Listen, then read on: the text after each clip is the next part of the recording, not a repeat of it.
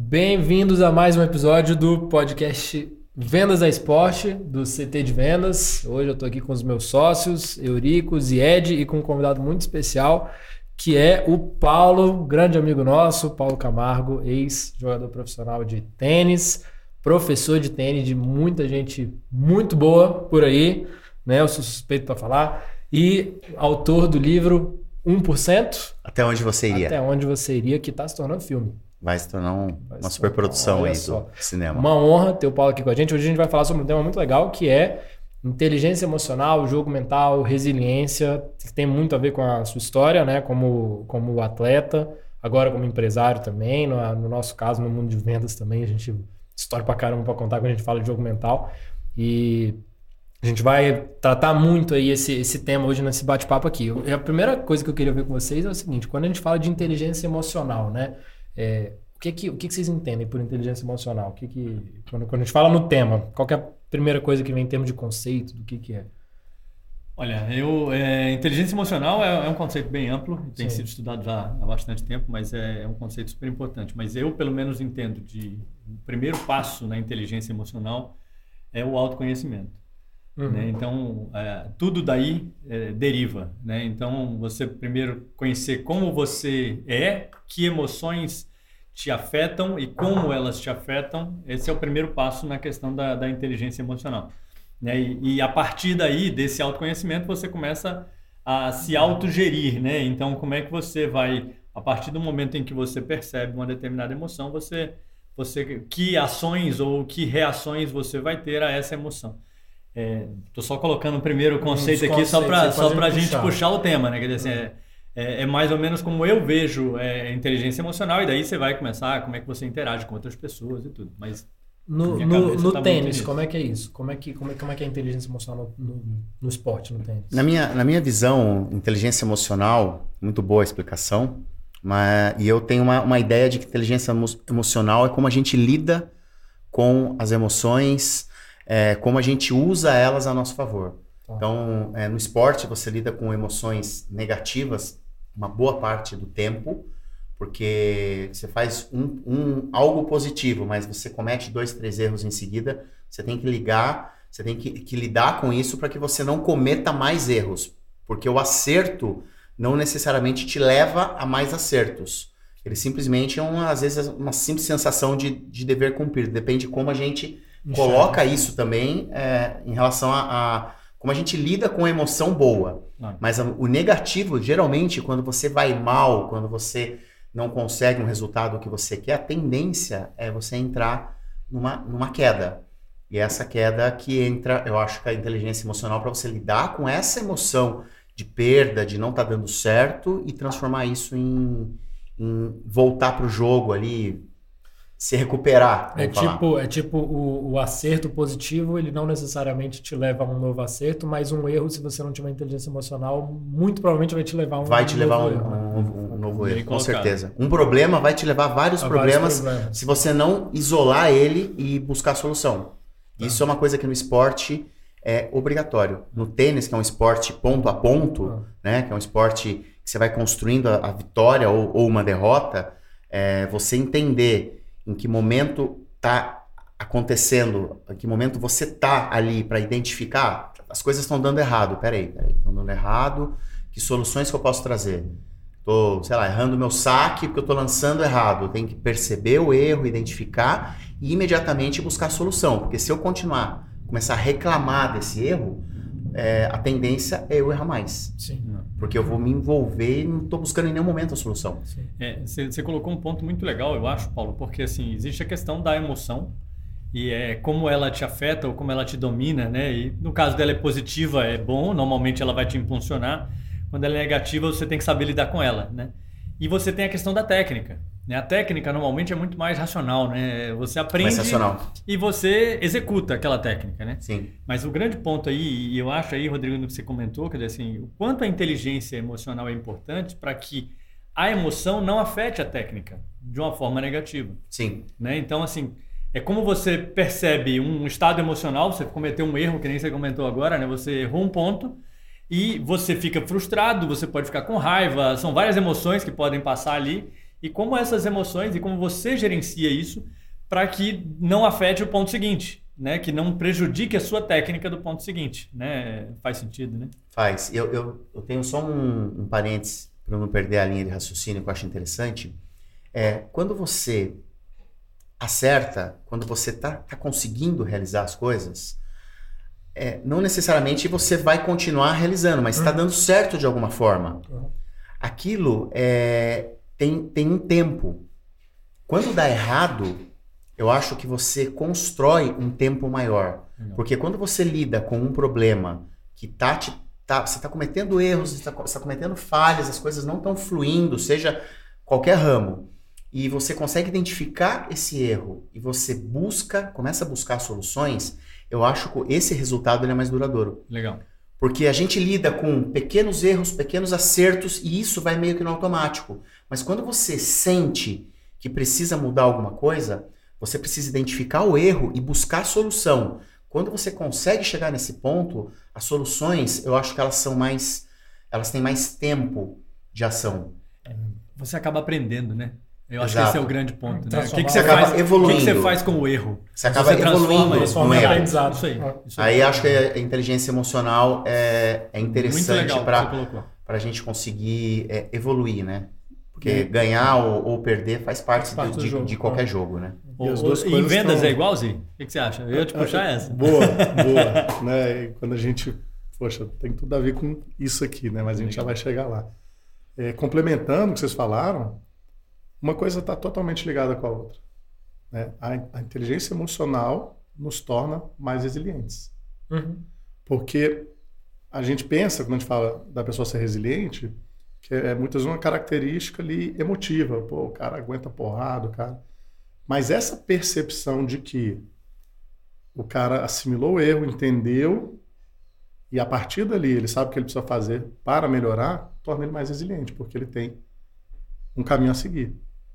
E ali, quando você tem um caminho a seguir, é muito mais fácil do que você só lamentar algo e aceitar o fracasso. Então, estão totalmente ligadas as duas coisas. Passa, passa, por muita coisa, né? Você vê, você está falando de resiliência e você está falando do, de você ter um objetivo, de você ter um plano, de você ter executar a ação daquele plano, de você saber que podem ter falhas, ou falhas suas, ou falhas que vão vir de fora para dentro. Né? Por exemplo, no, no tênis a gente, a gente fala muito que quando eu comecei a jogar tênis, você vê que o tênis é um jogo mental. 200% mental. Que eu, eu lembro Total. que eu, eu, e você me ensinou muito disso, às vezes a gente estava fazendo aula, você falava, primeiro você perde para você. Quando você tiver conseguido ganhar de você, aí você tenta ganhar de outra pessoa. Porque até nos jogos profissionais, você vai analisar depois as estatísticas do jogo, aí você fala assim, ah, deixa eu ver o, o cara que ganhou. Normalmente o cara que ganhou foi o cara que errou menos. Né? Não é o cara que é mais, mais regular, é, né? Nem é, sempre é. Não é o cara que deu mais winner. É, não, não, é o cara que não. ganha mais ponto, não é o cara que bate com mais potência. É um cara que errou menos. É então, que... muitas vezes você vê que o outro cara ele perdeu pra ele mesmo. Você fala, pô, o cara errou sozinho lá. Ele é foi bola regular, na rede, né? foi bola pra fora. Né? E, e, eu acho que na vida profissional, quando você traz isso, é a mesma coisa. Você entender teu objetivo, qual é o seu plano, entender que as coisas erradas podem acontecer e já meio que se preparar para deu errado. E aí, o que, que eu faço? Né? Volto pro plano ou desisto, igual a gente vê um monte de gente desistindo, aí eu acho que a gente começa a falar de resiliência. É, e tem um pouco a ver com paciência também. Eu acho que hoje em dia a gente é muito imediatista de, ah, eu quero esse resultado aqui. Tá bom, eu quero em um ano. Aí no primeiro ano o cara não consegue, ele já desiste. Você fala, cara, você tem 20 anos de carreira pela frente ainda. Tinha que ser no primeiro, às vezes vai ser no quinto. Mas o cara desiste no terceiro. Né? E, e no esporte é a mesma coisa. Quando você puxa, a gente estava falando antes, da vida de um atleta, o cara às vezes ele desiste com 16 anos, sendo que o, o, o, décimo, o 17 ano dele ia ser o melhor ano, ia ser o ano de virada Tem do cara. muita gente desistir porque, ah, meu pai me deu mais um ano. Ah, até o ano que vem eu tenho que ter um resultado. Já colocou um. Deadline. Nossa, colocou um problema ali que não existia. Não fala nada. Deixa ele ir até o ano que vem. Ano que vem você manda parar, mas não, não coloca. Se você não tiver um ano, em um ano você não alcançar. Se não alcançar, é, é um. Acabou. Você tem que parar. Pô, às vezes você criou algo durante um ano para você usufruir daquilo após essa criação né? Após toda esse, essa bagagem que se estruturou durante um ano, para só depois disso você estar tá em condições de realizar e você acaba parando antes de começar. É, então acho que é, é um... é, essa, é uma, essa é uma discussão muito, muito legal, Paulo, porque no fundo, no fundo, e eu vou trazer um pouquinho para o mundo de vendas, né? O mundo de vendas ele vive de metas. né? E, e metas no tempo, Uhum. né? Então você tem que fazer a tua meta no mês, no ano. E isso que você comentou é muito a vida do vendedor, né? Você tem um, você tem um ano para fazer a meta. Ok. Eu acho que o grande ponto na linha do que você colocou agora, Paulo, é, é você poder, poder traçar metas, não somente a de curto prazo, mas também você evoluir nisso no Sim. médio e no longo prazo. E uma coisa tem que, tem que falar com a outra. Né? Na- olhar só um ano, que nem você comentou o caso do pai que fala isso para o filho, não adianta. Porque o que acontece depois?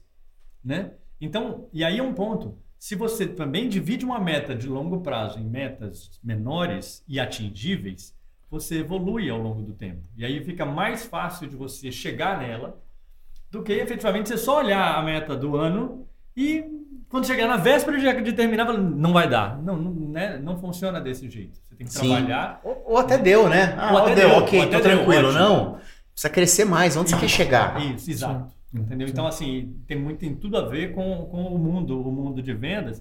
E, e você saber que nessa trajetória você vai perder, né? Você vai errar.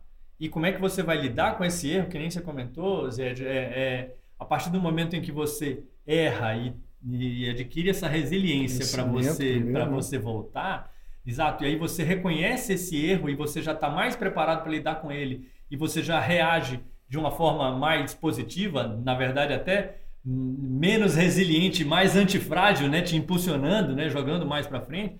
É, é muito legal como você consegue capturar essa energia da emoção a seu favor. Sim. né? Quando você fala de antifrágil, você quer dizer o quê? Tipo, a diferença de. de... É, hum, é excelente. É, é- é um quem trouxe esse conceito foi o Nassim Taleb num Hum. livro e ele, e ele fala quer dizer, a questão da resiliência é quando você consegue voltar rapidamente para o seu eixo depois de ter sido tirado dele, né? Por qualquer motivo. Então você foi abalado, caído. caiu, né? Você alguma coisa te abalou, você você voltar, né? Para o seu estado natural, vamos dizer assim, para o seu para o seu eixo. Seu foco. Né? Então é, é um, você você não anda para trás, você volta para onde volta você está. Exatamente. pro, pro padrão ali. A, o a antifragilidade ou o antifrágil é aquele que usa esse abalo, essa, essa, essa, esse, Esse infortúnio aí que esse aconteceu. infortúnio para impulsionar, na verdade. Ah, então tá. ele pega esse problema e, na verdade, usa esse problema para jogar ele na frente. Então ele não volta onde ele estava, ele já volta Ele um melhora. pouco mais na frente e Legal. melhora. Exatamente. Legal, legal. Você fez a pergunta, né, se essas coisas se aplicavam a vendas. Eu não quis responder agora, porque eu quero até desafiar as pessoas que estão nos ouvindo a escutar tudo que o Paulo está falando nesse podcast, né, os vendedores principalmente do outro lado, Aham. e verem se não se encaixa exatamente o que eles vivem, ao que a gente vive no mundo de vendas. Aí no final a gente pode até perguntar para o Paulo, mas eu queria perguntar para o Paulo o contrário. É, a gente fala que vendas é esporte, você acha que esporte é vendas também? Eu tenho certeza que é. eu tenho certeza, porque na minha trajetória eu conquistei algo que muita gente falou que era impossível. Impossível, não tinha a mínima chance de acontecer. E eu conquistei me vendendo. Eu me vendi o tempo inteiro, eu criei estratégia, eu busquei me colocar. Então eu, eu me vendia, por exemplo, eu precisava de um patrocínio. Aí eu tenho até algumas, algumas historinhas. Eu precisava de um patrocinador. Eu me vendi para esse patrocinador de um jeito que ele só me patrocinaria se ele me visse daquele jeito. Uhum. Se ele me visse como eu era no momento, eu não teria como, como, Consigo. como conseguir. cara. Então, eu me vendi como quem eu queria ser para que ele pudesse investir em mim. Porque ele falou, se eu investir nele, ele vai ser esse cara que ele está falando que é incrível.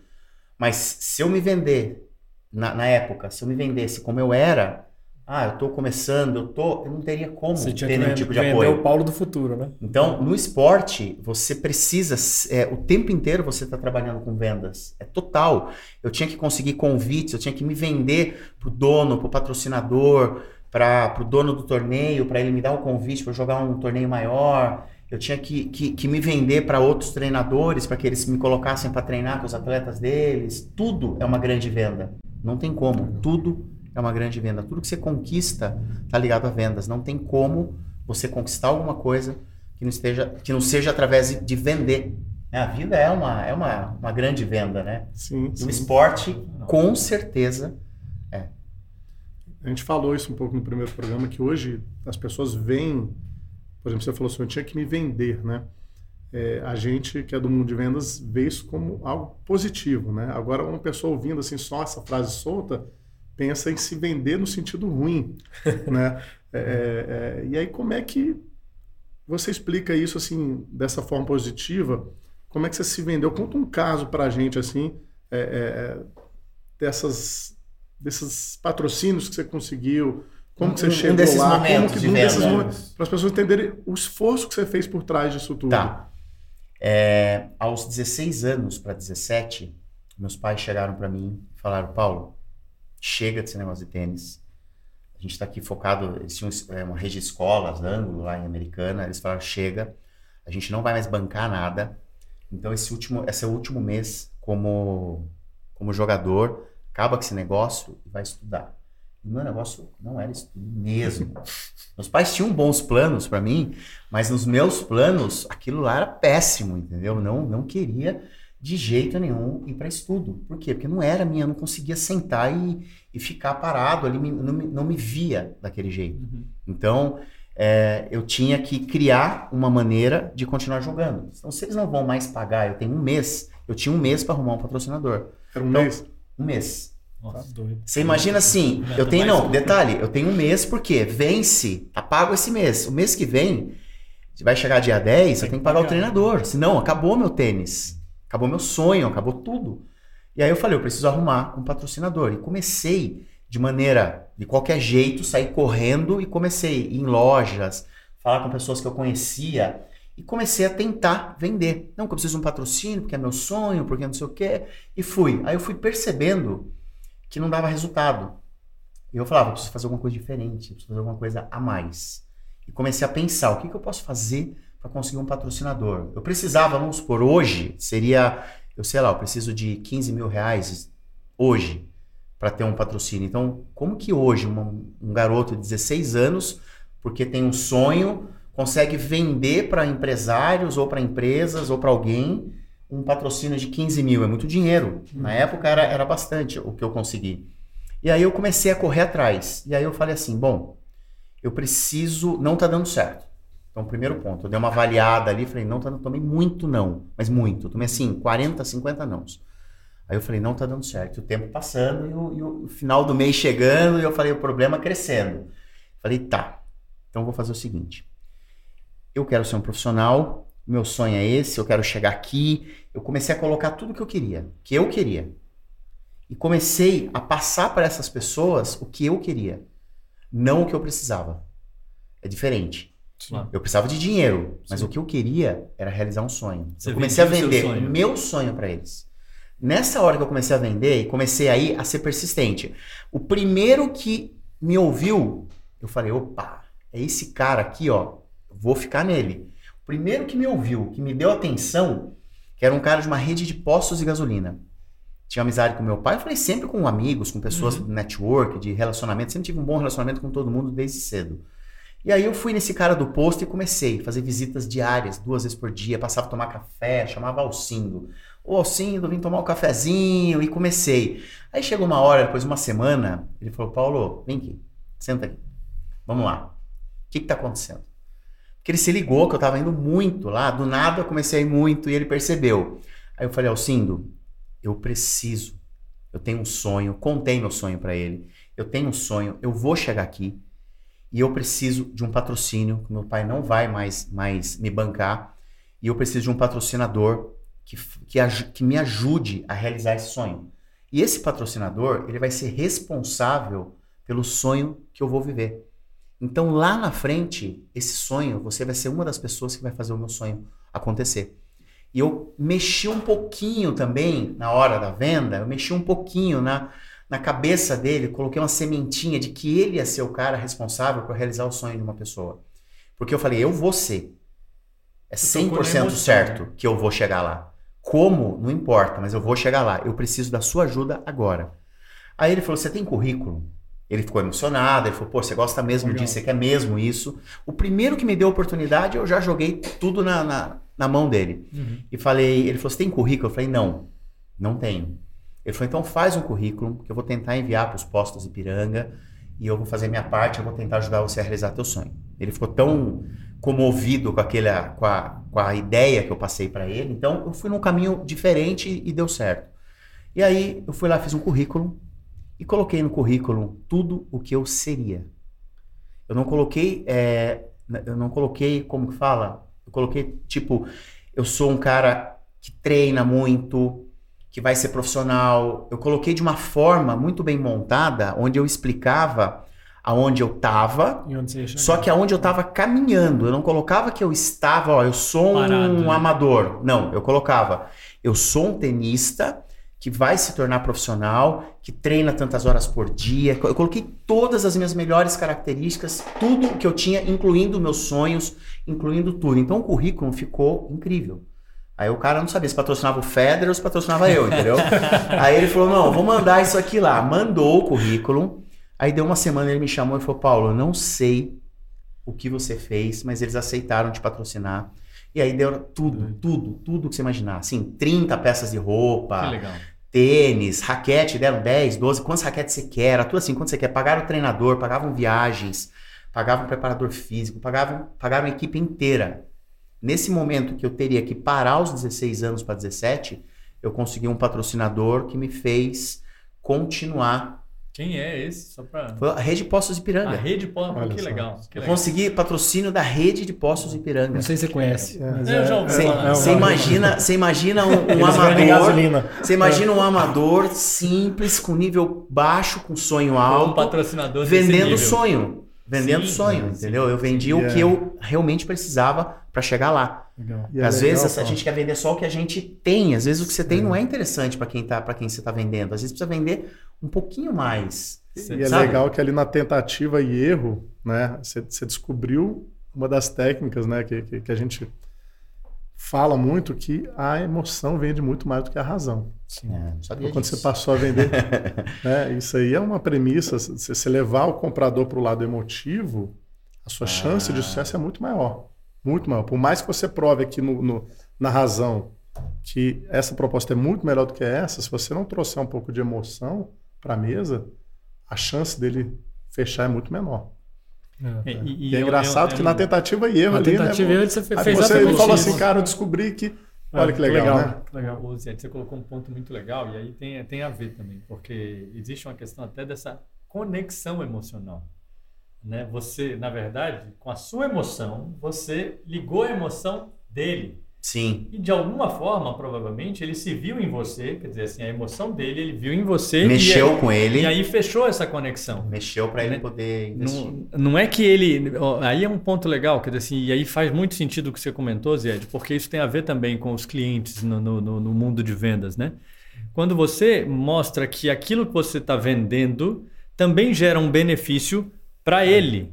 Não é uma venda para você, é para ele. E aí ele, quando ele faz essa conexão é porque ele também vê um benefício nele de te ajudar. Exato. Né? Olha que, que, que troço interessante. Sim. E você comentou também um outro conceito que é, é só para a gente deixar pontuado aqui, né? É a questão que você falou. Quantos nãos você recebeu? 40 nãos? Ah, foi muito. Foi essa muito, é, muito. Essa 50 é a... nãos, assim, de cara. Foi porque foi não, não, não, não. Ninguém, ninguém, ninguém vai patrocinar um, um moleque que diz que quer jogar tênis. É uma coisa assim, totalmente tênis, não tem nada a ver, não é, não é da nossa né? Talvez se fosse futebol, pudesse ser bom mesmo. Vamos ver se você for bom de repente, ou te empresaria, não sei, Sim. né? Mas tênis é um esporte que não era conhecido na época, então. E vender, uma coisa que eu fiz no, na, na venda que é, que é legal, é que vender o sonho, só vender o sonho, não é o suficiente. Eu tinha que criar um comprometimento dele com o meu sonho. Você vai ser responsável pela Essa realização é do meu sonho. É Isso foi talvez um, um, ponto em cima do que você falou, é, né? Exatamente isso. E, e, o outro ponto é que você levou, nessa questão dos nãos, você levou a sua resiliência de jogador, que está acostumado a errar, a perder um ponto, ou às vezes até um jogo, para esse mesmo mundo. Quer dizer assim, a sua resiliência que você tem, já tinha no esporte, você usou na hora que você foi vender. Olha que legal. E tem um detalhe que eu acho que é muito importante. O quanto eu acreditava no que eu estava vendendo. Total. Isso é importante. Porque se você não conhece o teu produto, sessão de venda, se você não conhece o teu produto, se você não acredita realmente que ele é bom, como que você mostra uma- você passa a sensação para alguém de que a pessoa gosta, que a pessoa vai querer. Como que você É, passa, por exemplo, exatamente. eu amo tênis. Eu vou, é um sonho da minha vida me tornar profissional. Eu preciso disso. Você vai ser responsável por isso. Lá na frente, quando eu realizar, você vai ser uma das pessoas que me fez chegar lá. Você vai ser responsável pelo meu sonho, pelo sonho da minha vida, pelo sonho que eu nasci para vender. Eu mexi na tua emoção. Se você não acreditar nisso, como que eu vendo isso para você? É. Como que eu faço você fazer parte do que eu estou trabalhando ali? Se você, se eu, eu que estou vendendo não acredito, tem muita gente que está vendendo, você não acredita nela. Pô, se você não acredita, meu, na hora que você for para uma venda, acredita em você 100%. Primeiro passo. É, nem que você, nem, eu acho difícil, mas nem que você seja um personagem ali. Você entra e fala, vista, respira e, e- e vai e vai para essa venda. Porque você tem, mas o ideal é acreditar, né? Uma, Então, uma coisa que a gente É. fala muito é que assim, venda é, no fundo, no fundo, venda é você transferir confiança. É, Eu, como vendedor, estou transferindo confiança para o meu cliente, para ele entender que ele tem ali um bom produto, um bom serviço, uma boa empresa por trás e que eu sou um vendedor confiável. Então, o vendedor precisa, o cliente ele precisa confiar nessas coisas. Eu, como vendedor, estou transferindo confiança para ele. Como que eu transfiro confiança? Tem duas formas.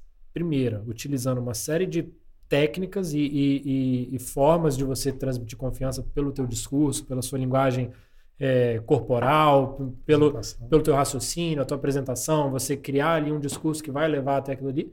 Ou tem um outro caminho que é um atalho, né, e que muita gente não sabe, mas que você fez exatamente isso, que é o quê? Convicção.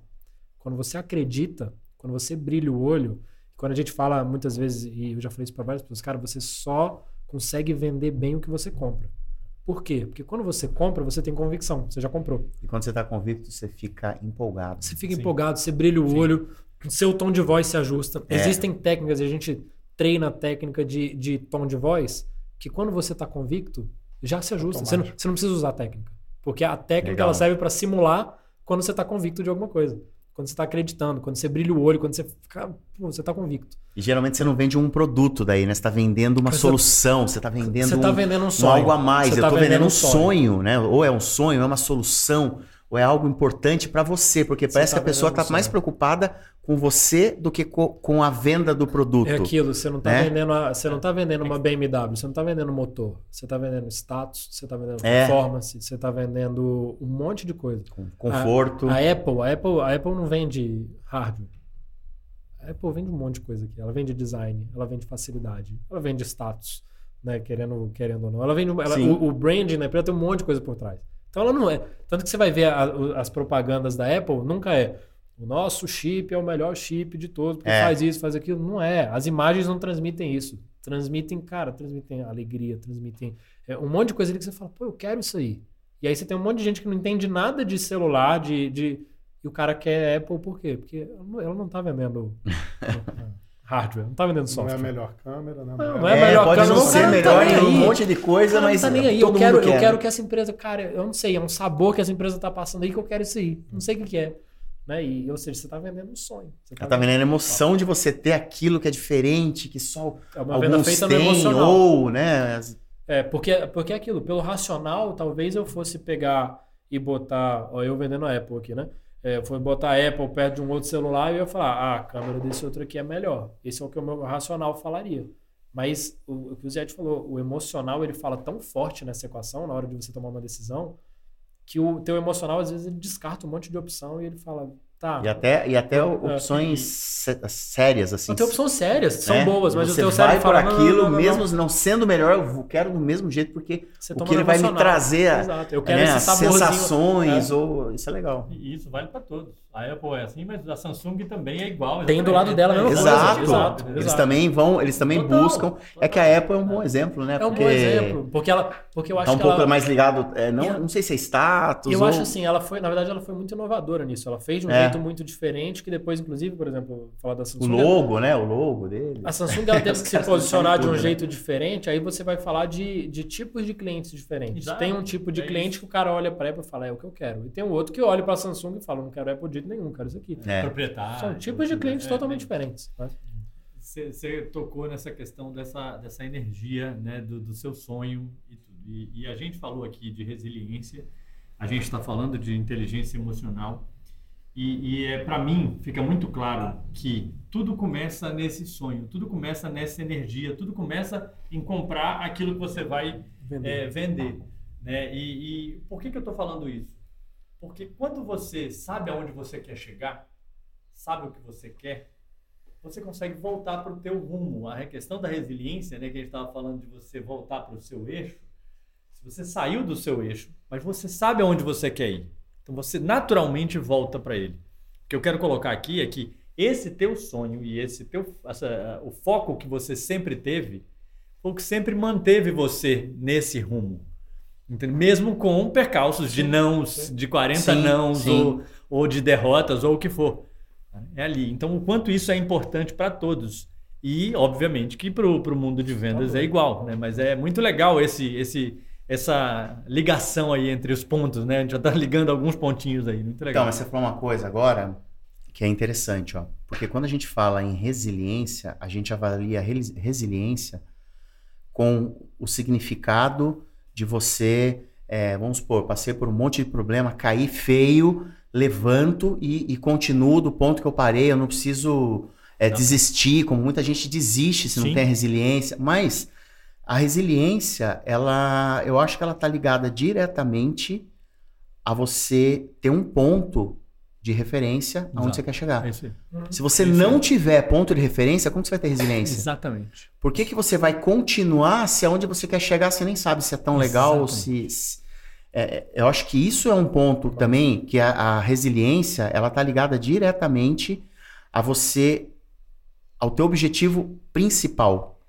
porque daí você cair ou voltar, não adianta, o objetivo principal está acima. Tá lá. A resiliência é, pode fazer você oscilar aqui, mas é aqui que você vai chegar, você tem que subir. Então você sabe que você tem que subir. Exatamente. Então nada que aconteça na tua vida vai impedir você de subir. Isso. Pode acontecer um monte de coisa ruim, errada, tudo pode dar errado, mas você vai continuar tentando. Você não vai parar. Você pode até perder um tempinho aqui, perder ali, mas você vai subir. Isso, isso eu acho que na definição de resiliência, talvez essa, essa como a gente conversa, né? A gente tem, conversou um pouco antes daqui, essa obsessão para chegar num resultado. Essa obsessão para chegar num resultado, eu acho que ela ativa a resiliência. Total. Sem ela, a resiliência não faz o mínimo sentido. Vamos lá, consultoria grátis aqui. Você está lá com um aluno teu, né? Você, uhum. você é o técnico e você tem um aluno, digamos que alguém joga tênis, você está ali treinando o cara.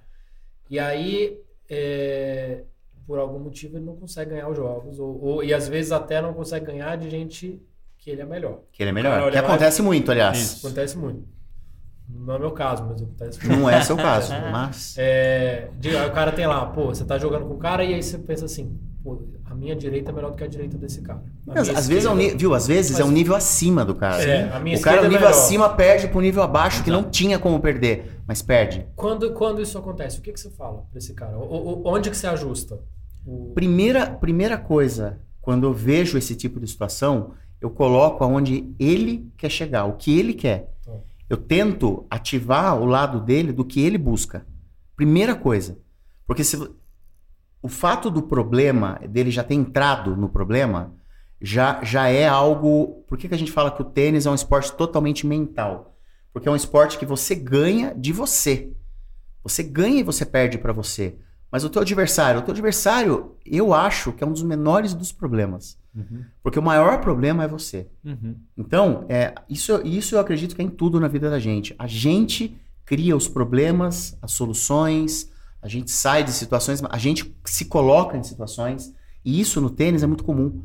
Uma vez eu treinava um menino, o, o André.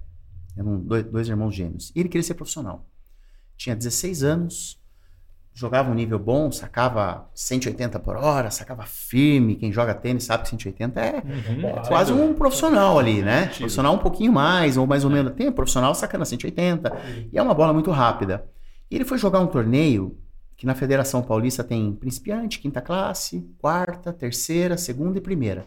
O profissional não precisa ser primeira, mas o profissional joga muito mais que qualquer primeira classe, então, só para ter uma, uma, uma, referência de linha. Então, quinta classe é nada. Uhum. E ele jogava quinta classe, uhum. categoria quinta classe, mas o nível dele era terceira para segunda. Perfeito. Ele era muito acima do nível dele. Uhum. Tanto que sacava 180 por hora. O cara de quinta classe não sabe nem o que, que é isso. Verdade. E aí, quinta classe é, é mais ou menos o nível que você joga. Eu, quem? Qual de nós?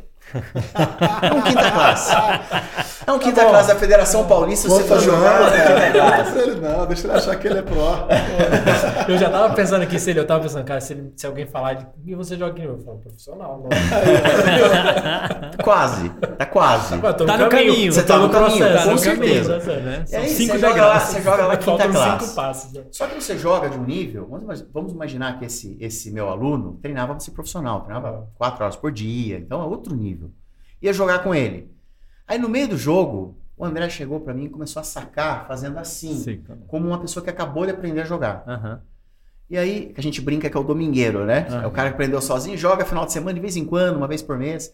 Aí eu falei pra ele, falei, "Ô, André, você tá louco? O que você tá fazendo, cara? Que isso? Ele falou, não tô sentindo o meu corpo.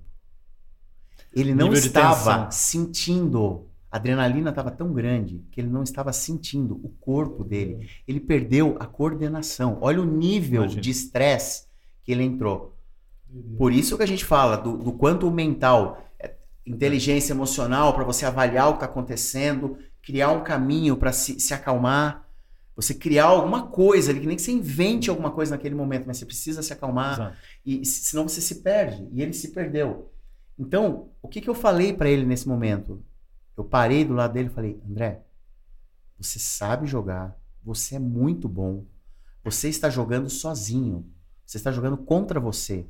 Você não depende do seu adversário, do seu adversário. Só faça a sua parte que o jogo vai fluir. Foque em você, ponto após ponto, um ponto após o outro. Só você. Ele respirou, acalmou e começou a jogar ponto após ponto. E voltou pro jogo. E voltou pro jogo, e ganhou o jogo, e conseguiu jogar bem. Por quê? Porque ele tinha nível, Claro. ele tinha potencial, ele não tinha, é, ele não sabia lidar com aquela emoção, com aquilo que estava acontecendo, com medo de não conseguir, principalmente porque jogava com alguém mais fraco.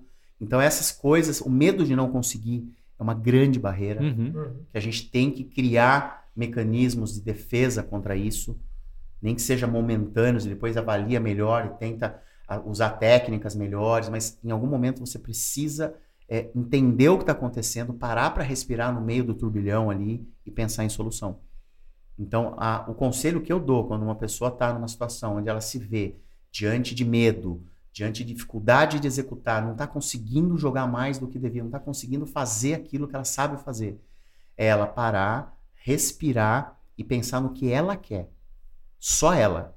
Esquecer quem está lá, esquecer quem está ali, esquecer quem está concorrendo com ela, quem é adversário, quem não é. Pensar no que ela quer. Dessa forma, ela consegue buscar um caminho muito mais rápido. Olha, olha um- algumas coisas também interessantes, né, Paulo? Primeiro, uma questão de técnica. Você comentou aí que técnica ele tinha, Tinha. né? Então, ponto. Ou seja, ele treinava. Você falou aí que ele treinava muito, Mais que todo mundo. né? Mas o ponto é, a emoção dele estava derrubando essa técnica, Tudo. né? Então, o grande ponto aí, e esse é um dos conceitos também que se fala muito em inteligência emocional, é, e é a questão de você trabalhar a autoconfiança. A autoconfiança, ela vem com o treino, a repetição da técnica. E a partir daí, obviamente que um, ter um treinador, ter alguém do lado que, que incentive e mostre, você tem a técnica, você sabe fazer, vai lá e faça. Né? É, é- é fundamental. Mas o- talvez o ponto principal é ao nível em que você mesmo consegue falar isso para você mesmo. Né? Em que você consegue perceber a emoção te dominando. Né? E a gente falou um pouco disso, da questão da percepção da, da emoção. Eu estou com raiva ou eu estou frustrado, mas eu tenho a técnica, eu vou largar essa emoção para o lado e vou voltar para o jogo. Né? É óbvio que, sem dúvida, o- a- a- principalmente enquanto quanto mais alto nível for, mais é importante não só esse domínio, mas também às vezes a presença de um, de um treinador que vai estar lá do lado. Quantas vezes você vê um jogo de tênis, o cara faz um, um ponto bom, ele olha para o treinador e faz o gesto. Aquela conexão é Esse ele é o tá, caminho, continua ele está reafirmando exatamente, né? Então é, é- é tão importante, mas é importante que cada um desenvolva em si próprio esse, esse nível de autoconfiança baseado na técnica que ele tem, no treino que ele fez, né? E isso é importante. Agora, não pode ter medo de errar. Né? O erro vai acontecer. Errou, errou. Vamos pro próximo. O erro faz parte do jogo. Não tem ninguém que joga nenhum tipo de Exatamente, esporte, não tem que o cara não erra nunca. Exatamente. Entendeu? Então, assim, conviver com o erro é, é- é importante e aí essa autoconfiança ela, ela, ela possibilita isso. né? Uma coisa que eu fazia nesse caso, ele perguntou em relação ao alguém, Alguém. eu orientando, Agora mas você o que eu mesmo. falaria, né? O Aham. que eu falei ou o que eu falaria. Mas o que eu fazia, eu antecipava. Não. Eu criava na minha cabeça quando eu ia jogar, eu tinha medo, como todo mundo, eu ficava nervoso igual todo mundo, mas eu criava na minha cabeça o que ia acontecer no jogo. Legal. Como eu ia, então por Você exemplo, eu vou entrar, eu vou entrar, eu vou jogar tal jogo, eu vou entrar, eu vou jogar super bem, eu vou estar tranquilo, eu vou ter tipo, mo- momentos de dificuldade, eu vou conseguir lidar com eles, eu, eu meio que projetava o que ia acontecer para eu me blindar, me proteger, porque eu não tinha técnico, eu não tinha ninguém falando comigo. Sim. Eu estava sozinho, tava- todo o tempo, nunca tive um, um- um treinador do meu lado, só no, no- até os 16 anos, 17 depois, foi só Com sozinho. Aham. Então eu ia para um torneio, não tinha preparador, não tinha amigo, não tinha ninguém. Eu era amigo de todo mundo, mas não tinha ninguém ali me ajudando, entendeu? Sim, Na quadra. sim, então, claro, eu tinha que me virar sozinho. O que, que eu fazia? Eu criava situações que eu poderia encontrar e eu buscava é, me. Como fala? Visualizar. Eu visualizava, eu imaginava eu ganhando, eu imaginava eu comemorando o ponto, eu imaginava eu vencendo a partida. Falei, e se você perdesse? Tá bom, pelo menos foi um, foi um jogo positivo na minha cabeça do início ao fim. Porque o tempo inteiro eu tava achando que alguma coisa boa E aconteceu. ia, ia acabar de uma forma boa. Então, eu não, eu não ficava nervoso Legal. por causa disso. Agora, se eu ficasse nervoso e perdesse do mesmo jeito, talvez isso me de- desmotivasse. Cara, isso é. Entendeu? Eu fazia isso para não me desmotivar caso não conseguisse. Por quê? Porque eu teria que treinar mais pro próximo. Claro. Então, como que eu ia fazer para abandonar? Se eu perco e tenho que chorar e sair chorando e depois vou pro próximo, com que, com que vontade, com que, com que energia eu ia Sim. pro próximo? Sim. E no meu caso, Show. eu não podia dar um passo para trás, não tinha nem tempo mais. Né? A gente, não sei se você vai lembrar, a gente deu um treinamento para uma galera e a gente estava falando sobre gestão de carreira, né, na área de vendas. Então, como o cara se preparar, aí a gente vai falar de treinamento, Uhum, preparação, preparação. Tal, como o cara vai se preparar durante a carreira dele. Porque vendedor tem um grande problema que é o cara tá olhando só pro mês, né? O cara olha ali, pô, pô, quanto é que eu vou ganhar esse mês, quanto é que eu vou ganhar esse mês, e aí de repente quando o cara vê, passaram cinco anos e o cara não melhorou. O cara tá ganhando a mesma coisa ali sempre. E aí a gente falou pra galera muito sobre essa questão de dessa antecipação, dessa visualização. Cara, você tem que. Vamos lá, vamos seguir a lógica, né? Se eu, digamos que eu comecei hoje, tive meu primeiro mês, tive um resultado. No meu segundo mês, esse resultado tem que ser melhor ou pior? Melhor. Tem que ser melhor, porque eu já tenho um mês de aprendizado. Daqui a um ano, eu tenho que estar melhor ou pior? Melhor, porque agora eu tenho um ano de experiência. Então, na lógica, eu tenho que ir melhorando sempre. Ok. Olha cinco anos para frente. Como é que está o Rodrigo daqui a cinco anos? Pô, o Rodrigo daqui a cinco anos ele vai ser especialista nisso, vai saber muito disso, vai ser assim, vai ser assado, não sei o quê, tá, tá, tá, tá, tá, tá, tá. tá, tá beleza. Traz esse Rodrigo agora para hoje. Para eu chegar naquilo lá, o que, que eu tenho que aprender? Opa, tá muito diferente ainda o Rodrigo lá da frente do de hoje. Então tem que aprender isso, isso, aquilo, aquilo, aquilo, aquilo. Beleza. Então você já sabe o que, que você tem que estudar. Você treinar. já sabe o seu dever de casa, uhum. o que, que você tem que treinar. É. E aí, no jogo mental, ó que doido. Em cada situação que aconteceu aqui hoje, pensa que você voltou no tempo. Né? Entrou numa máquina do tempo cinco anos e voltou para hoje. Você sabe que você vai adquirir as habilidades para chegar lá onde você chegou, porque você veio do futuro. Como que você reagiria sabendo que você vai chegar lá? Que é isso aí. Isso é totalmente diferente. Você, você performa de um jeito diferente porque você sabe assim, opa, chegou uma dificuldade na minha frente. Já sei que lá na frente eu vou conseguir tudo aquilo que eu sonhei. Diante disso, como que eu vou... ah, Eu vou ficar triste, eu vou chorar, não sei o quê? mais fácil. Ou eu vou passar por cima disso daqui e saber que isso é um caminho. Não, mas né? é, é mais racional, É muito mais é mais fácil, inteligente, né? Você, você buscar uma solução quando aparecer o problema. Porque você já está treinado para lidar com aquilo. Você não é pego de surpresa. Você sabia que você ia passar por isso. Você Exato. sabia que você ia ficar nervoso Exato, na, que na hora. Legal. E na hora que você está nervoso, o que, que você faz? Você acalma. Por quê? Porque você já planejou que isso ia acontecer. Você pensou, você deu uma analisada antes. Vou fazer, fazer uma visita com o cliente. Se você entender que pode acontecer isso, isso, isso, e se você vai preparado para tudo, é muito mais fácil de você conseguir solucionar tudo. Se o seu plano tá bom, sua estratégia tá legal e você tem também é, você não é pre- que você previu, você antecipou se um preparou. pouquinho que Você você se preparou, né? Você se preparou. Porque, porque é aquilo. Eu, eu me comporto, digamos assim, eu tô, eu preciso vender alguma coisa pro Paulo. Cheguei aqui para te vender qualquer coisa, meu produto, meu serviço. Primeira vez que a gente vai falar sobre isso. Então, tudo que você me falar, eu tenho que me movimentar de alguma forma. Você deu alguma objeção de uma forma, eu tenho que me movimentar de outra. Você deu, eu tenho que me movimentar de outra. Se eu já me preparei no carro antes de chegar aqui, eu já passei a reunião toda na minha cabeça, quando acontecer, é a segunda vez que eu tô vivendo aquilo. É.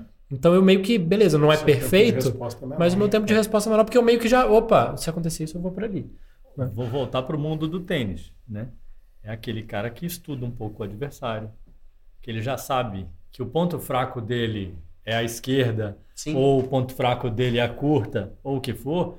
Então ele já está preparado para explorar, né? Tanto a, a parte forte dele quanto os Quanto o pontos ponto fracos fraco do, do- outro. do outro. né? Então é, é- é muito legal isso, porque essa preparação que existe no mundo do esporte, seja para você em relação ao treino, domínio da técnica e tudo, Com e a certeza. melhoria contínua, mas também em relação ao ambiente, porque você não joga sozinho também.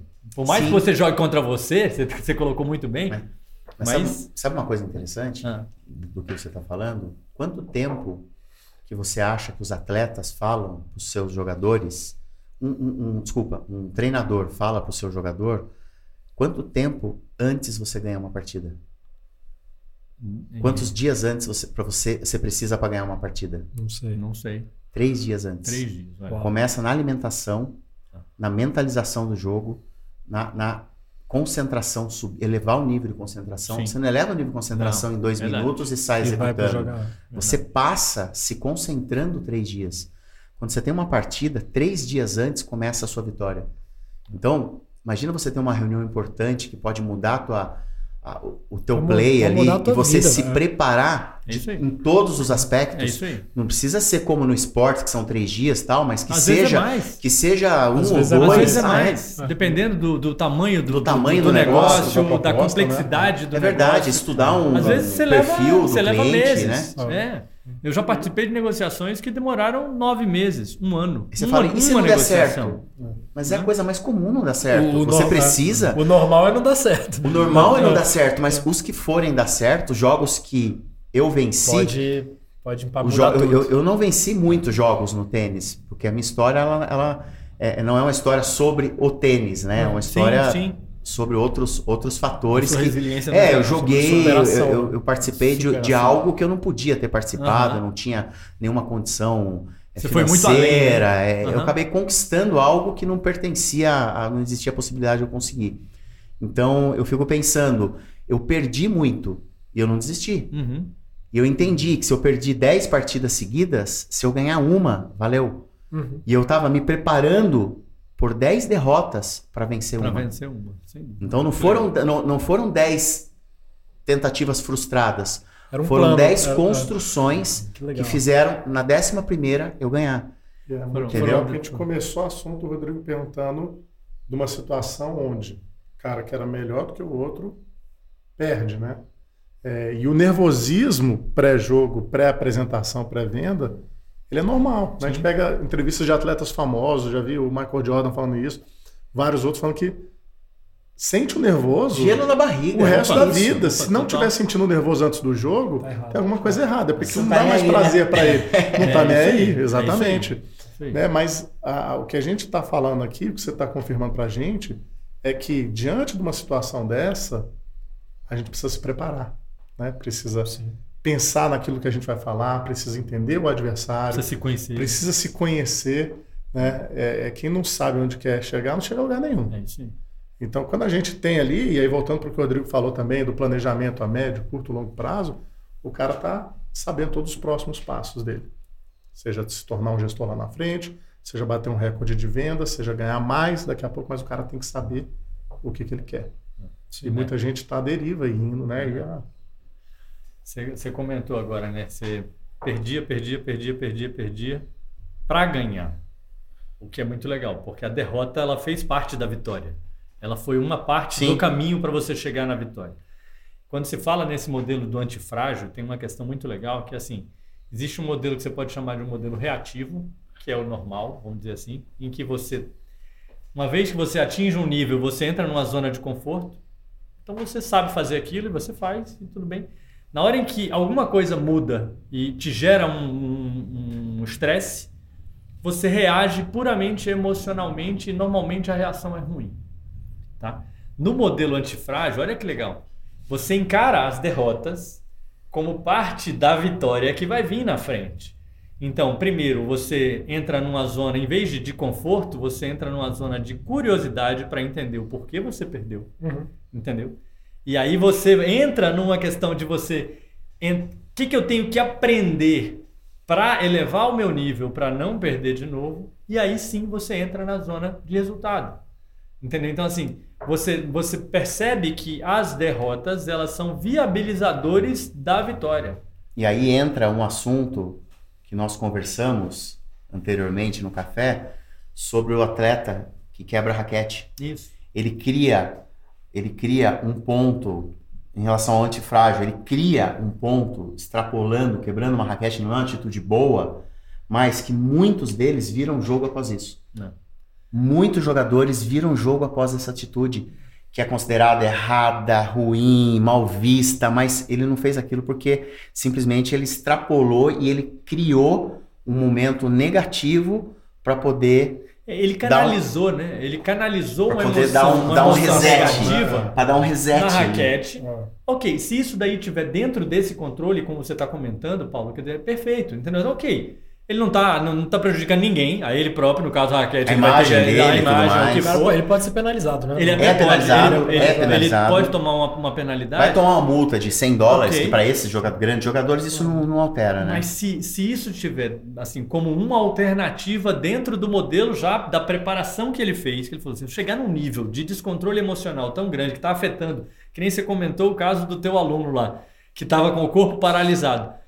Isso pode desencadear ele voltar para o jogo. Ok, se isso daí estava dentro da preparação, ele preparou, falou, "Ah, isso, se chegar nesse nível eu vou quebrar a raquete, mas tudo de ruim que eu estou fazendo vai ficar na raquete. Exato. Eu vou lá, vou pegar outra raquete e vai ser um outro jogo a partir dali. Ah. Ponto.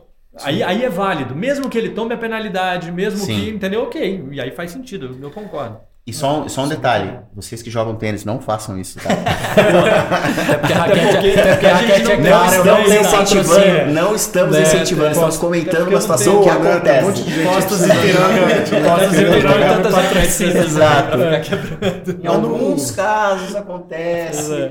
É. Djokovic às vezes faz isso, É, e a vira raquete, jogo. é, raquete é cara, tá É. doido. Mas, mas se ele só quebrar por quebrar, também não adianta nada. Não, não, aí, tá aí é uma atitude simplesmente. Aí é destrutiva. É, é uma explosão, exato. Aí é destrutiva. É, aí ele, isso aí. ele, ele desanimou e Isso aí. desistiu. Isso tá aí. fazendo isso porque desistiu. Isso aí. Não, aí a Vários gente atletas têm, têm rituais para virar a, a, a chave. Né? Eu, eu vejo muitas vezes, o Nadal tem os dele, eu já vi aquela, a Fernandes. Todos têm. Ela vira de costas para quadra, todo Isso. antes de cada ponto Dá e três fica ali, pulinhos, dá três pulinhos de costa para quadra. Ela tá ali zerando o, o contadorzinho do ponto dela. O ponto passado tem que ficar no passado. E no vendedor é igualzinho, né? Não? E ela está Passado de vendedor elevando não o tem. nível de concentração pro próximo Para o ponto. próximo ponto. Isso é importante Exatamente. também. É um ritual. É. Perfeito. No, no- no nosso mundo de vendas, como é que vocês conseguem ver o que, que seria essa quebrada de raquete para um vendedor? Boa. Mas é- eu acho que primeiro é, é- é individual isso. Né? Eu acho que cada um tem a sua forma de lidar com um descontrole ou com um erro ou com uma perda de, de contrato. Eu acho que cada pessoa nesse autoconhecimento que a gente está falando, ela vai, ela vai enxergar o melhor caminho. Né? Eu tô- se eu te falar por mim, eu não, não, não sou dos que quebra a raquete, entendeu? Mas eu busco o aprendizado. Né? Então eu vou entender o que, que aconteceu de errado que estava no meu controle, algumas coisas talvez não estivessem no meu controle, ok, talvez eu não vá conseguir é, é, mexer nisso, mas dentro do que estava no meu controle, eu faço sempre uma análise para entender o que aconteceu de errado e o que, que eu devo fazer de diferente para acertar. É, eu sou mais calmo, então eu, eu, eu faço dessa forma, eu faço uma autoanálise para entender onde estava o problema. Se eu não conseguir enxergar, esse é um ponto super importante, eu peço ajuda. Uhum. Entendeu? Eu, eu, conto, eu, eu conto com colegas ou, ou alguém que tem alguma mais experiência, o que for. Eu vou compartilhar para tentar trocar uma ideia e entender o que, que podia ser feito diferente, que eu Pra acho também que é um um ponto a cabeça, legal. né? Exato. Pra gente, pra gente ir fechando, pra gente chegar no final aqui do episódio, o que que vocês acham da gente pensar? Mas já? Tá- tá- passou rápido, né? É, mas a gente já tá chegando no final. A gente pensar em dicas práticas, o que que a gente, aí cada um, a gente faz uma mesa redonda aqui, dicas práticas sobre inteligência emocional, sobre jogo Legal. mental, sobre resiliência. Se você estivesse na frente de alguém, de algum liderado, né, você como treinador na frente de algum atleta de tênis ou atleta de vendas, né, como a gente chama, o que, que vocês falariam para essa pessoa em termos de, pô, eu posso dar uma dica só? Eu daria essa dica aqui com relação ao jogo mental. né? Vocês, vai, vai aqui, ó, Eurico, Paulo, Eu Zi posso dar eu. duas? Vai lá, hoje, eu- São hoje só- eu são deixo. só Se não duas. roubar a minha, pode. Tá bom. Ó, que eu fiquei com a última, então vocês têm chance de falar São todas duas. as minhas aqui, vai. A, a primeira, eu acho que é essa questão da, da percepção, de quando você consegue perceber que a sua emoção está te dominando. Isso é um, é um exercício. Uhum. Então todo mundo tem que fazer esse exercício o tempo todo. Né? É, e isso acontece não é só numa situação de vendas, não é só numa situação de jogo de tênis. Na, no- na vida inteira a gente sai, a gente entra em níveis de estresse e, e aí a gente acaba perdendo um pouquinho da racionalidade. Então ficar atento a isso é importante para você não perder técnica porque a emoção te dominou. Esse é o primeiro ponto. Perfeito. E o segundo ponto é uma dica, na verdade, é, tem um, um autor que chama Alvin Toffler, que ele, ele já publicou vários livros sobre futuro, sobre tendências ou o que for, e ele fala que é, é uma habilidade importante, quem não tem, ele, ele chama de os analfabetos do, do século XXI, né? Que é você aprender, desaprender e reaprender. Então, assim, porque na verdade as coisas vão evoluindo e você tem que ter também, às vezes, a, a humildade de falar o seguinte: o que eu sei já não serve mais e eu preciso reaprender uma técnica nova ou alguma coisa nova para sair do outro lado. Então, também é importante você estar sempre aberto a se questionar e a aprender e a reaprender. Top. Legal, top. Eu acho que uma das coisas mais importantes para você realizar, é, ter uma vida melhor, você realizar, conquistar, eu acho que é primeiro você ter um objetivo muito claro na tua vida. Esse objetivo, eu sempre coloquei que no meu caso, o meu objetivo se tornou uma obsessão. Uhum. Porque quando se torna uma obsessão, é porque o objetivo ele está muito na sua cabeça e você não tem nem controle contra ele, você não consegue tirar ele da sua frente. Então eu acho que você ter um objetivo assim muito claro, definido na sua frente é extremamente importante e fazendo parte disso o visualizar.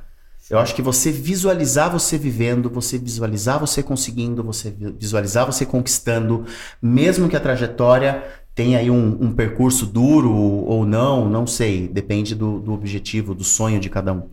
Mas eu acredito que você ter um grande objetivo e colocar ele bem no, no, no alto ali da onde você, à sua frente, para que você veja o tempo inteiro, tirando a possibilidade de planos alternativos. Ah, se não der certo esse, eu vou para aquele. Não, é ele e eu vou até conseguir. E visualizar. Eu acho que esses dois pontos são os Excelente. mais importantes para a gente realizar algo. Muito legal. Legal, muito bom. Paulo. O Rodrigo indicou um livro, a gente até falou mais cedo, que ele usa muito esse termo, né? Um livro do Grant Cardone, 10X. É, e ele fala muito sobre estar obcecado com seus objetivos, né? Ah, então é muito isso, a gente define o objetivo e não defina ele de uma maneira que seja um objetivo simples de se realizar, a gente tem que definir algo que nos tire da zona de conforto mesmo Sim. né? Senão não faz sentido aquilo e ser obcecado com aquilo. E aí você falou um pouco antes pra gente, né? Cara, eu tô o tempo todo pensando nisso, eu tô o tempo todo matutando como chegar, tô o tempo todo é, é, é, vendo formas diferentes de fazer isso, é estar obcecado, é o que a gente está ali pensando o tempo todo. Mas a minha, a minha dica é em relação aos problemas. Né? O que eu vejo muito na nossa experiência, a gente, a gente até esteve dando um suporte aí para um dos nossos vendedores, ah, que as pessoas hoje elas enfrentam os problemas e deixam esses problemas sugar elas.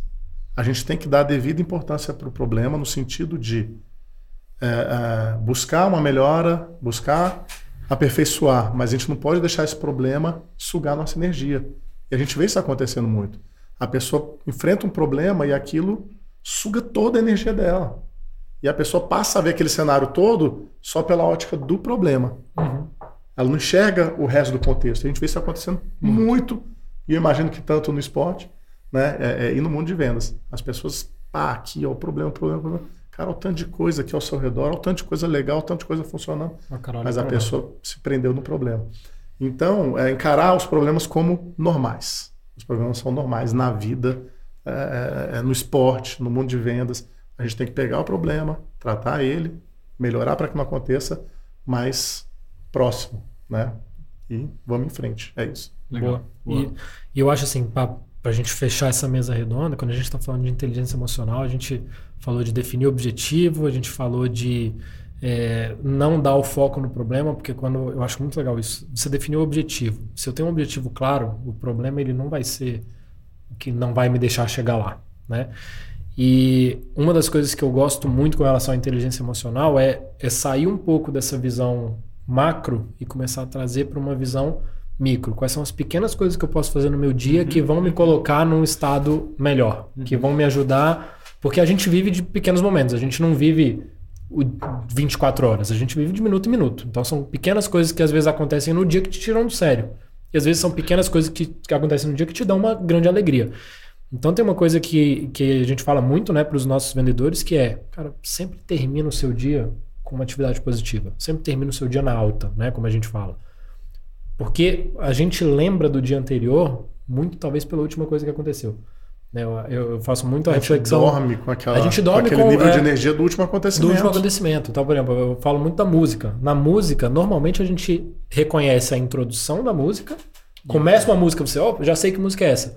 O meio o é uma bagunça na nossa cabeça e às vezes a parte final, que normalmente termina às vezes com um refrão, alguma coisa. Então a gente uhum. lembra muito de começo e final. Nosso dia é a mesma coisa. Por que, que hoje se fala muito de rotina matinal? Né? Por quê? Porque é como você vai começar teu dia. Você já vai dar o tom do teu dia. Agora, uma coisa que é muito importante, principalmente na vida é, dos negócios, no mundo de vendas, é como que você termina. E eu acho que, por exemplo, você foi num cliente, você tomou um não na tua última reunião do dia, não volta para casa. Faz alguma coisa que vai te, te dar alguma coisinha assim. Tá, terminei positivo. Seja pequena vitória que seja. Vou comemorar vitória. meu dia de trabalho. Que seja, que seja uma por exemplo, eu marcar um cliente, um próximo cliente. Uma nova reunião, uma, marcar uma nova reunião. Recomendação. Deixa eu já ligar então pro Paulo, que já é meu cliente. Pro, Paulo, tá tudo bem aí? Pô, Rodrigo, tá tudo ótimo. Pô, legal. Eu, um cliente meu que tá satisfeito. Ok, terminei positivo. positivo. Minha última memória do dia foi uma conversa positiva que eu tive, não foi um não que eu tomei ali, que eu saí, tipo, putz. Né? Então são pequenas coisinhas que você pode fazer e, e a gente vê isso em todos os caras de alta performance. O cara ele pensa em pequenas coisas, ele não pensa em grandes movimentos. São vários pequenos movimentos bem pensados. Eu já imaginei aqui uma situação de um jogo de tênis em que o cara até perde o jogo, mas ele chega em casa e lembra do winner que ele deu. Entendeu? De uma jogada sensacional que dentro do, do jogo ele fez. E aquela jogada ali foi fantástica. Mandei bem foi ali. ótima. É. Mesmo ele tendo perdido o jogo. Ok, perdeu o jogo, Isso. mas, cara, Vou tentar fazer mais vezes aquela. Talvez ele pensar dessa forma vai colocar ele num estado melhor para o próximo é jogo. Isso aí, exato. Ele não vai como um derrotado, ele vai como caramba, finalmente eu consegui acertar aquela exato. jogada. Legal, é uma vitória para mim.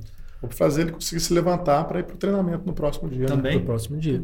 Porque aí volta no que a gente falou do objetivo. Se eu tenho um objetivo, que é um campeonato, não vai ser uma partida que vai não. acabar com o meu Sim. plano. Eu tenho que entender que isso daqui demora um tempo. Né? Só fazer um, um dar, falar uma coisa que eu acho que é muito legal dentro disso aí, para fechar também, que no profissional, quando um tenista perde um jogo, vamos supor, ele perdeu e eu já vi vários casos, o cara perdeu porque deu uma dupla falta, errou um saques uhum. no, no, no tie break lá e perdeu o jogo. Acabou a partida, esse cara vai pra quadra e fica uma hora sacando. Hum, pois é. Que ele Legal. não quer cometer esse erro novamente. Sim, sim. E Isso lembro, no esporte é, é muito comum. Muito. O cara errou uma falta, muito. errou um pênalti. O cara do muito. Corinthians aí que errou é, pênalti e estragou o campeonato do Corinthians. Esse cara vai. Volta é perigoso ele vai. sair direto pro campo e bater mil, mil pênaltis para nunca mais passar nas, por isso. Nas nossas aulas, quando a gente termina a aula sacando, e eu levo, você vai saber. Termina, a gente termina a, a aula sacando. Ele me dá as últimas três bolinhas e fala as últimas aí para fechar. Eu saco uma, acertei. Eu saco a segunda, acertei. Eu saco a terceira, errei. O que, que você faz? Mais Pega uma. Mais, mais, uma. Você vai fechar. Fecha com uma boa. Em alta. É isso. Aí gera pressão, né? Aí, aí gera pressão, aí eu falo assim, ó, não se preocupe, tem mais 100 bolas. Exato. A primeira que ele acertar, eu falo, acabou. Acabou. Acabou. É isso aí. Não vai sacar mais nenhuma. É isso aí. Muito legal, Paulo. Do livro, compartilha um pouco antes da gente terminar. Antes da gente fechar, Porque fala lá, sobre é. muito isso que a gente falou hoje. Antes da gente fechar, fala um pouquinho sobre o, o livro. É, o livro, uma história é, história da, da, minha vida, que é uma história que eu até comentei com, com vocês aí antes, uma história maluca e de, de algo impossível considerado por todos, que eu acabei realizando. É uma história de muita resiliência, de muita estratégia. Tem tênis, tem um esporte, lógico, envolvido, vários esportes, por sinal, não só o tênis. Mas é uma história que eu procurei colocar toda a emoção que eu vivi, que eu senti, mesmo não sabendo o que significava aquela emoção exatamente, porque é muito difícil você lidar com, com coisas que estão lá atrás, sem entender 100%. Então eu coloquei toda a emoção, boa ou ruim, é, incrível, fantástica, sensações. Eu procurei colocar tudo no livro para quem lê é, viver o que eu vivi. Porque foi realmente uma história diferente, né? Uma história é, bem complexa, assim, de, de, com final feliz, que eu acho que isso é muito legal. E mostra, fala muito sobre superação, sobre, sobre muitos pontos que a gente vive no dia a dia e que eu procurei colocar tudo isso no livro da, da maneira mais, mais real. Então, um livro totalmente real, vivi tudo aquilo. E tá para sair aí, não sei quando sai, acho que é uma semaninha, duas aí, deve estar tá lançando legal, agora. Até o final de, de outubro aqui, eu acho que já tá. Já, já deve estar tá lançando. Pronto, já vai acabou tudo. É, já tá. comprar, compra como? Ah, vai ser pela editora Viseu. Vai, vai ser na editora Viseu, no meu Instagram, Paulo Camargo Oficial Paulo Camargo Oficial. A gente vai botar os links todos Legal. aqui embaixo. O é, joga ali o é. Paulo Camargo Isso. Oficial. E aí já Sim, no meu Instagram também vai ter toda todo o trâmite ali. Boa. Essa história vai virar um, um filme, uma grande produção uhum. do cinema nacional pela Fábrica Filmes, Legal. com grandes Legal. atores famosos, vai ser um grande elenco. Bom. Então vai ser um. Tem boas. Boa, Muito sensacional. Bom, sensacional. Boas perspectivas aí para o futuro. A gente vai colocar os links todos aqui embaixo para você seguir a gente nas, nas redes sociais Legal. ou comprar o livro do Paulo aí, que a história é de fato Fala de novo o nome. sensacional. 1%. 1% até onde você iria. Onde Seria a ideia de, se você tivesse 1% de chance de realizar algo, você iria até o fim? Você entraria Excelente. de cabeça? Essa é a ideia. Sensacional. Muito bom. Que é, é, é, o que a gente tem, né? Exato. A gente tem 1% que a gente vai começar é alguma vive. coisa. É, é a, gente, a gente não começa com 99, não, né? Não, tá, não, não é herdeiro, né? pois é. Paulo, obrigado Eu que pela agradeço. conversa. Uma honra estar tá aqui. Que conversa boa. Muito bom. Você que acompanhou a gente, a gente chega aí então ao final do nosso terceiro episódio né, dessa série Vendas a Esporte. Se você está assistindo a gente do futuro, eu não sou mais um jogador de quinta classe, eu provavelmente estou quase profissional agora, né? Obrigado pela presença de todo mundo. Até o próximo episódio. Valeu. Obrigado, valeu. Valeu.